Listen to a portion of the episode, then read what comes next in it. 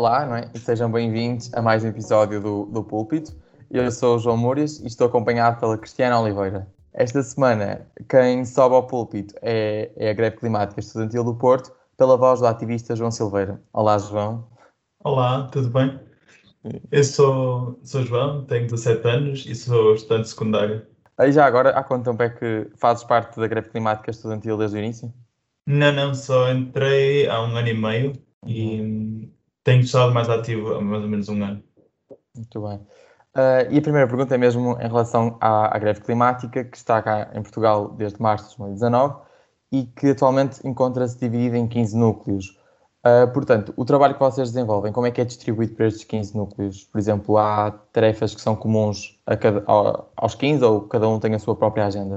Uh, então, de facto, tal como disseste, uh, o, isto vem, o de, este movimento é um movimento internacional e é organizado por núcleos. Os núcleos têm bastante autonomia, eles podem fazer as ações que assim entenderem, mas há uma, costuma haver uma reunião semanal eh, em que todos os núcleos participam, mais ou menos, uh, para tentarmos organizar manifestações maiores e tentarmos ter uma, uma, uma ação mais conjunta, digamos assim, e dar uma imagem mais forte, e assim passamos uma imagem mais forte. E, e no país, quais é são as principais causas ambientais que a greve climática estudantil procura desenvolver um plano de atuação? Uh, neste momento, nós estamos a, com uma forte campanha contra a aviação e a favor da ferrovia. Temos várias, temos várias cartazes sobre isso e, várias, e vários posts, por exemplo, a explicar bem as, todas as situações, até do aeroporto Montijo e da, do desinvestimento crónico que temos na ferrovia, mas também temos tido uma grande participação no, na questão do acordo UE-Mercosul, que é com os acordos, com acordos internacionais com, o Sul, com países do Sul Global e, sobretudo, da América do Sul. Mas algumas ações estão, por exemplo, desculpa, agora não estou a lembrar de mais nenhuma assim nacional, mas nós temos muitas locais também, como uh, o, nós também não queremos o, a expansão do aeroporto aqui do Porto e queremos um jardim na Boa Vista, por exemplo, e não queremos o, a expansão do, do Porto do, de Leixões. Uh, e, por exemplo, uh, em relação a, este último ano, como é que têm desenvolvido o, o vosso trabalho, uma vez que não podem estar a organizar as, as greves que costumavam fazer com milhares de jovens. De facto, tem sido um desafio interessante uh, a questão da pandemia e, de facto, não nos deixa levar em milhares de estudantes para, para as ruas como gostávamos de fazer. Temos tentado chegar a, vários, a várias pessoas através das redes sociais, uh, mas tem, é, de facto, uma tarefa uma, mais difícil porque é muito difícil de chegar a novos públicos, estamos sempre a falar para as mesmas pessoas, o que, está, o que é um, um desafio. Mas agora esperemos que com o avançar da, da vacinação e assim, que as coisas comecem a voltar mais à normalidade e finalmente conseguimos voltar às ruas e tomar as ruas nossas. Relativamente ao, uh, ao ativismo, um, ao ativismo jovem especificamente, tu consideras que existem diferenças entre aquilo que é o ativismo jovem e o ativismo de forma geral uh, e, e, de que forma é que pensas que estes complementam? Uh, não sei se considero que haja grandes diferenças. Talvez a única grande diferença seja a mesma forma como as pessoas uh, encaram as coisas. Acho, de, de, facto, o ativismo jovem tem, pode, muitas vezes tem menos, menos fundos, porque as pessoas ainda estão a estudar e têm, podem ter algum alguma menos disponibilidade, mas acho que isso não são diferenças fundamentais. Fundamentalmente, o que é importante são os manifestos e, e o que nós de facto reivindicamos. E isso aí acho que é, não, não é, a idade não, não é uma implicação. Uhum. Uh, e qual é a mensagem que tu achas que, que, o ativismo por parte dos jovens adquire, tendo em conta que são, neste caso, digamos assim, uh, os líderes da manhã a colocar pressão sobre aqueles que são os líderes de hoje? De facto, acho que o ativismo jovem tem esse papel de, de estamos a alertar porque nós queremos um futuro e nós queremos um, o nosso futuro, não é como nos querem impor. E acho que de facto tem essa mensagem de nós somos a próxima geração, queremos que nos deixem isto em condições.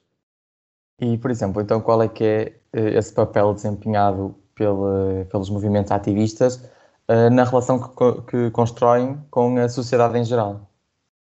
os movimentos ativistas têm uma ação muito hum, em comum com a, a comunidade. É, o papel dos ativistas é melhorar a comunidade e acho que hum, é necessário também as pessoas entenderem isso, que nós não somos os maus da fita, digamos assim. Nós estamos a lutar pelos direitos de muitas de, de, de todos nós e de toda a gente ter um bom futuro. Um, por isso, acho que é um bocado isso. Uh, e tu consideras que Portugal é um país de jovens ativistas uh, e porquê? Isso é uma pergunta interessante. Uh, não sei, sim, talvez, comparado com países do sul global, onde têm menos condições, é muito mais difícil fazer ativismo. Por isso, nós estamos numa certa vantagem. Mas talvez comparando com outros grandes países da Europa, o nosso ativismo jovem não, pode não ser assim tão elevado, mas acho que é algo que está agora a aparecer mais e está agora a começar a ficar mais um, normalizado e acho que isso é bastante importante. Uhum. O que é que achas que está a influenciar isso? Por um lado, a falta de envolvimento, mas por outro também o, o, o crescer desse envolvimento da parte dos jovens? Acho que a falta de, de envolvimento é, é, é uma, era uma constante na nossa sociedade, na sociedade portuguesa. Havia uma quase indiferença em relação a tudo o que era política. Acho, mas acho que finalmente estamos a os jovens estão a conseguir mudar isso e acho que então nota-se mais no ativismo jovem há cada vez mais pessoas preocupadas com, os seus, com o seu futuro, o que é, é algo positivo. Sim. Achas então que essa, esse desinteresse é uma coisa que é transversal a toda a sociedade portuguesa como um todo e que os jovens podem ser aqui um motor para mudar isso, no fundo? Uh, esse envolvimento com questões de política, digo eu. Sim, é claro que está um bocado generalista, não é? Não é toda a sociedade portuguesa que é indiferente, mas, assim, alguma grande maioria, isso notou-se com a alta incidência, com 50% de abstenção nas, nas eleições presidenciais. Um, de facto, eu acho que, eu espero que, que, os jovens consigam mudar isto e, e mudar esse estado de indiferença. E acho que o ativismo jovem também é muito importante para isso, porque dá força a toda a gente da nossa faixa etária e, e acho que isso é muito importante. É, mas, por exemplo, a participação jovem também poderia estar, no, no ativismo, também poderia estar justificada por um certo inconformismo que, que, que, jo, que, os jovens geralmente sentem, ou isso não é uma questão, ou seja, da sociedade atual, mas sim um, uma característica que geralmente associamos sempre aos mais jovens ao longo dos tempos? Não sei se acho que é uma característica mais transversal. Ao longo dos tempos, os jovens sempre tiveram um papel muito importante, uh, sempre foram responsáveis por grandes mudanças. Uh, de facto, atualmente, uh, no, no, nosso caso, é algo bastante atual do ponto de vista de no, os jovens nunca se preocuparam tanto em ter ou não um futuro como atualmente se preocupam no movimento climático, porque de facto o nosso futuro está mesmo em causa.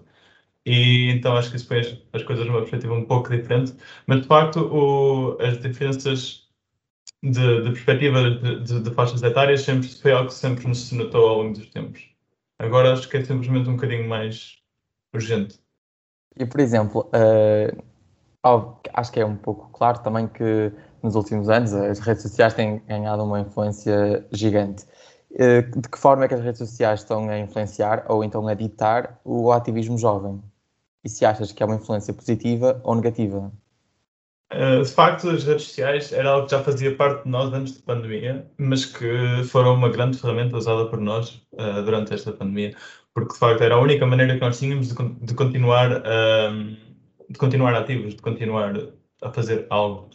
Um, no entanto, tem desvantagens, tal como eu estava a dizer, uh, cria bastantes bolhas Uh, e há pessoas que, se nós só nos ficássemos pelas redes sociais, uh, muita gente não iria dar para nós, muita gente não nos iria encontrar, e porque, porque assim eu queria, talvez, mas uh, acho que é muito mais fácil das pessoas ficarem desprendidas da realidade. Por isso é que é tão importante o ativismo jovem não se ficar só pelas redes e tomar ação nas ruas, porque é uma maneira muito mais próxima das pessoas e que chega a toda a gente. Não é não, não, não se limita a uma bolha, digamos assim.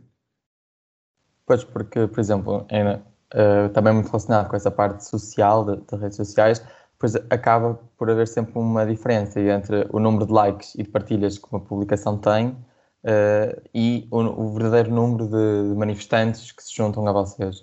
Como é que vocês procuram equilibrar esses, então, esses valores, por assim dizer? Nós tentamos sempre uh, tipo, publicar de, de, várias formas, tentamos sempre recorrer a formas físicas, como cartazes e posters, que acho que também é uma forma muito mais direta de interagir com as pessoas.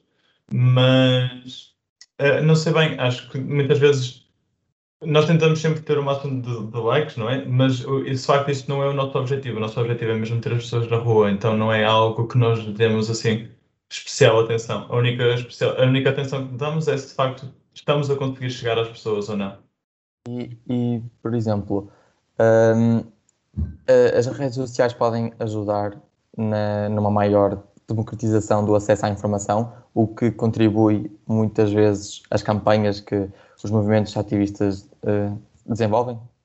Nós, de facto, esperemos que sim. Uh, e acho que sim, é um dos nossos maiores trabalhos, é tentarmos informar as pessoas daquilo que nós acreditamos e o porquê de nós votarmos pelo que votamos, mas há sempre há um risco bastante maior de também de desinformação. Há tanta informação que é muito fácil de, de uma pessoa se perder e não encontrar o que deseja, e sim notícias falsas e, e algo, pronto, isso é um bocado, isso é uma parte negativa, claro, mas, tal como estavas a dizer, acho que é muito importante para movimentos uh, jovens e movimentos ativistas conseguirem partilhar aquilo que acreditam e, e, as razões pelo que lutam e todas as causas para, para que toda a gente tenha acesso. Acho que é uma forma bastante mais prática de, de fazer. Uh, para além da, uh, das questões com uh, das questões ambientais, nos últimos tempos nós temos observado cada vez mais um interesse um, da manifestação, uh, de manifestação por parte dos jovens em questões de justiça social. Neste caso, estamos a falar do Black Lives Matter, um, uh, causas LGBT, uh, movimentos feministas e, claro, que também a própria questão ambiental tem a sua componente muito de questão de justiça social também. Um, qual é a razão que tu achas que há por trás desta preocupação dos jovens com estes temas especificamente? Um, e que os puxa mais para estes temas?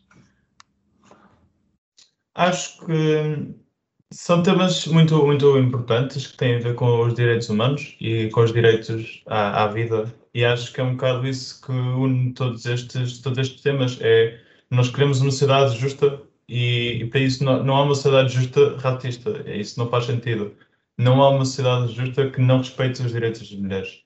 Isso também não faz sentido. Então nós, somos, nós não somos um movimento ambientalista, nós somos um movimento por justiça climática. E então todas estas causas de, de justiça, uh, todas estas causas de justiça social também estão em, também fazem parte. Para além disso, é, é, todos estes movimentos pretendem uma mudança de sistema, tal como nós. E então são nossos aliados. Nós nunca, nunca seríamos contra algo deste género. Concordas então que cada vez mais é necessário uma, uma abordagem destes movimentos que, que una, que seja unitária entre estas causas sociais, que os relacione um, cada vez mais uh, e que se perceba a maneira como, como certos sistemas, como foi aquilo que, que mencionaste, acabam por afetar muitos destes, destes temas um, e, e que lá está, é preciso aqui uma colaboração entre estas causas. Absolutamente, é super importante é, que haja uma ação unitária, e, mas acho que, nós, acho que este é o caminho que está a ser feito neste momento, pelo menos por parte da greve climática estudantil. Temos tentado chegar ao máximo de movimentos possível e, temos, e estamos num trabalho de dar voz àqueles que ainda não a têm. Um, achamos que isso é de facto muito importante para termos uma sociedade justa e informada e algo fundamental na nossa luta, de facto. E, por exemplo, um em, em questão na mesma com deste interesse uh, jovem nestas questões, um, a pergunta seria, por exemplo, se, se isto não acaba por ser uma responsabilidade para os jovens, uh, também porque passa, passam a ter interesse nessas questões, mas se calhar porque, ou seja, os adultos, os, os que agora estão na, na política, os, os, nossos pais, vá por assim dizer, estão, têm outro tipo de preocupações e acabam por deixar estas questões para os mais jovens. Sentes que é isso? Que também pode ser essa a razão pelo, pelo interesse?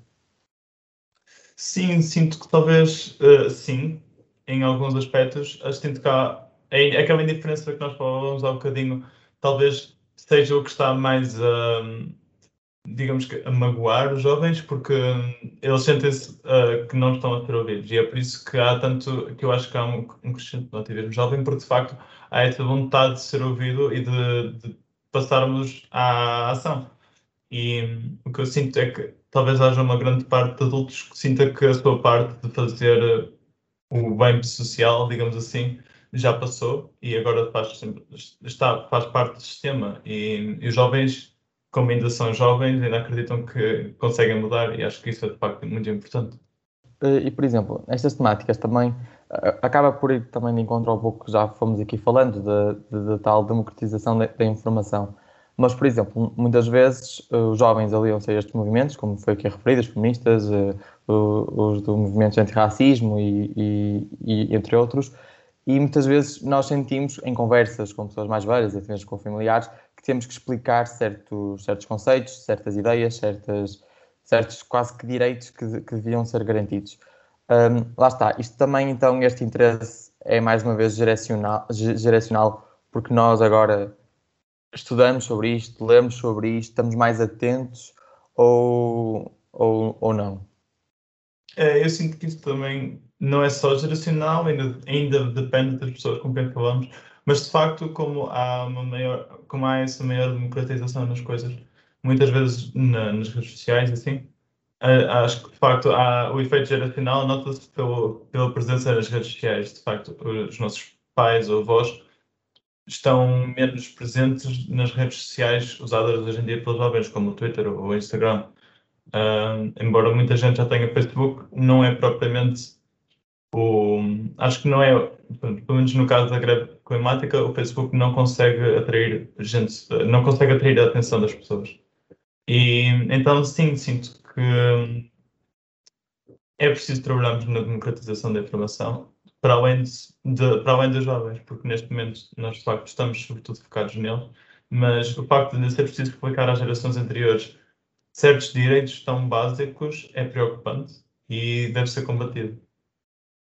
E, por exemplo, a sala de aula então poderia ser também um bom, entre aspas, campo de batalha para estes movimentos? Eu sinto que sim, que a escola tem a sua função, mas também sinto que, de facto, é muito importante que cada um tente eh, fazer a sua pesquisa, porque permite com que alcance respostas eh, mais variadas, digamos assim, e não, não propriamente limitadas por alguém. Um, porque por muito bom que um professor seja, ele vai estar sempre a transmitir também, acaba por transmitir a sua opinião. Pelo que muitas vezes quando é preciso fazer uh, pesquisa sobre estes temas, é muito importante tentarmos ter uma, uma vista mais alargada do que se passa. E muitas vezes essa informação está disponível de facto em movimentos ativistas já existentes e e, simplesmente, e é uma questão de simplesmente fazer uma breve pesquisa e facilmente se encontra. Acho que o trabalho depende muito de cada indivíduo, não é preciso ser a escola também a fornecer isso. Mas claro que acaba por ter um trabalho importante em, eh, em um, iniciar estes temas, digamos assim. Não necessariamente a dar a informação toda. Eh, na, na tua opinião, uh, tu acreditas que as reivindicações e as iniciativas uh, dos jovens ativistas portugueses, seja em que área da ação forem, são ouvidas pelo, pelos responsáveis políticos, pelos mídias? Tu um, acreditas que essa voz é valorizada? Às vezes, acho que sim, mas nem sempre. Acho que ainda há algum. Nós, por exemplo, agora no, no com o acordo do Mercosul, por exemplo, a greve climática estudantil conseguiu sentar em mesas com vários, com vários, com todos os partidos políticos, com vários deputados um, e sinto que isso é de facto um sinal de que a nossa voz começa a ser ouvida. Um, sinto que nós trabalhamos muito para que isso acontecesse e sinto que o mesmo acontece com vários com vários movimentos. Infelizmente, sinto que ainda há alguns movimentos de minorias uh, que não estão a ser ouvidos e que um, é muito importante que iniciativas, até como esta, deem voz uh, a, esses, a essas pessoas para que elas consigam expor os seus problemas que, para políticos conseguir ouvir e ajudar. Uhum. E uh, tu, uh, quais é que achas que são os maiores entraves que os jovens sentem nesse sentido? De, de, terem, uma, terem uma voz maior, de, de, de serem mais ouvidos? Sinto que não há o entrave é mais um, psicológico, digamos assim, é, mais, é uma questão mais uh, de, sistema. Os jovens não são propriamente ouvidos no que toca à política, tanto que a idade mínima de votar é só aos 18 anos, não é? Mas sinto que aquela coisa de ah, são só miúdos ainda acontece atualmente e, e que há, há, algumas pessoas que não nos levam a sério por causa disso. Mas isso hum, é uma questão de, de luta e de provarmos que não. Acho que o nosso, os nossos manifestos têm demonstrado, de facto, que nós não somos só miúdos, que nós, de facto, estamos a estudar isto e nós sabemos do que é que estamos a falar e, e sabemos o que é que queremos. E, e, por exemplo, este ano sentes que, mais concretamente na tua área da emergência climática, que ela recebeu a devida atenção ou que a pandemia roubou todo o protagonismo, entre aspas? De facto, a pandemia roubou muito protagonismo. Uh, não, não que possamos culpar, não é? Uh, mas sentimos que uh, toda a emergência climática, que até, até estava na, na, na ordem do dia em 2019 e no início de 2020, uh, meio que desapareceu. De repente se falava da pandemia. Mas é, esse é o nosso grande trabalho agora, é voltar a trazer a emergência climática ao cima e o mais rápido possível, porque de facto não temos muito tempo e é urgente atuarmos. Ah, mas, por exemplo, também, apesar da, da, pandemia, outros movimentos conseguiram ter algum protagonismo, inclusive o Black Lives Matter. Obviamente que foi com um caso bastante, bastante grave que, que lançou estes protestos e, e, e, que deu força ao movimento. Uh, mas sentes que, se calhar, por exemplo, ao não se falar da emergência climática, foi também por um, não sei, um, um silêncio sobre a questão, ou foi simplesmente porque se calhar uh, as catástrofes ou problemas ambientais deixaram mesmo de estar na ordem do dia para se falar da Covid e de, de outras questões? Uh, eu sinto que de facto houve talvez um, um silêncio, houve talvez uma pequena falha dos, dos, dos, movimentos ativistas em conseguir acompanhar o que estava a pandemia e nós não nos conseguimos adaptar rapidamente o suficiente. Uh, sinto que tal não devia ter acontecido, mas uh, acho que também um, era um pouco inevitável tentamos nos organizar, mas é, é um, foi sempre mais difícil. E, embora já tenhamos tido atividades, em, como aconteceu em 19 de março deste ano, durante a pandemia ainda, uh, tiveram todas que ser mais pequenas e assim acabam, por ter um impacto menor. O que significa que, não, que depois as redes sociais como, e, a, e, a própria, e, o, e os próprios meios de mídia acabam por não nos dar tanta atenção como, por exemplo, a televisão e assim o que acaba por deixar. Se nós não falarmos, estes temas não vêm ao de cima sozinhos. O que e, e, então acabam por ficar em segundo plano em terceiro. Um, relativamente mesmo a essa questão, acreditas que com o pronto, passar da, da pandemia e o regresso, entre aspas, à normalidade, tendo em conta também a, a questão ambiental, tal uh, que, não em, em, termos de mudanças climáticas, mas muito em termos de uh, aquilo, que é, um, aquilo que é feito em termos de gestão um, do contacto com, de, entre homem e natureza, digamos assim, a gestão de território, que também é uma das causas uh, que é apontada para o aparecimento não só desta pandemia, mas também de outras doenças e, e de, que afeta muito a saúde humana.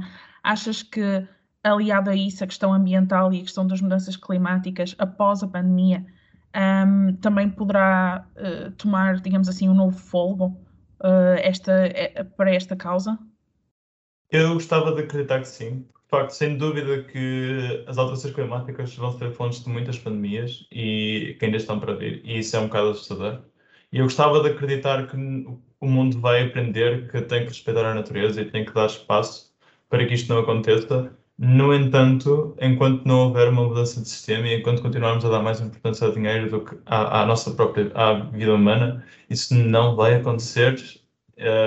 Mas nós estamos aqui para lutar pelo contrário e, e não, nós não estamos a contar parar. E, e, por exemplo, também aqui já, já fomos falando de, de, da questão política associada a estas lutas de, de justiça social. Tu referiste aqui que recentemente a greve climática esteve reunida com, com os partidos, uh, mas eu pergunto-te se, se o, que está a acontecer, ou que geralmente acontece, é uma certa. Quase que. Ou seja, estas questões de justiça social geralmente ficam mais. ou estão mais associadas a um quadrante do espectro político partidário também nacional. Uh, como dar a volta a isto de forma quase que explicar que a justiça social não deveria ser uma coisa nem de esquerda nem de direita, mas sim uma temática ou uma luta de todos?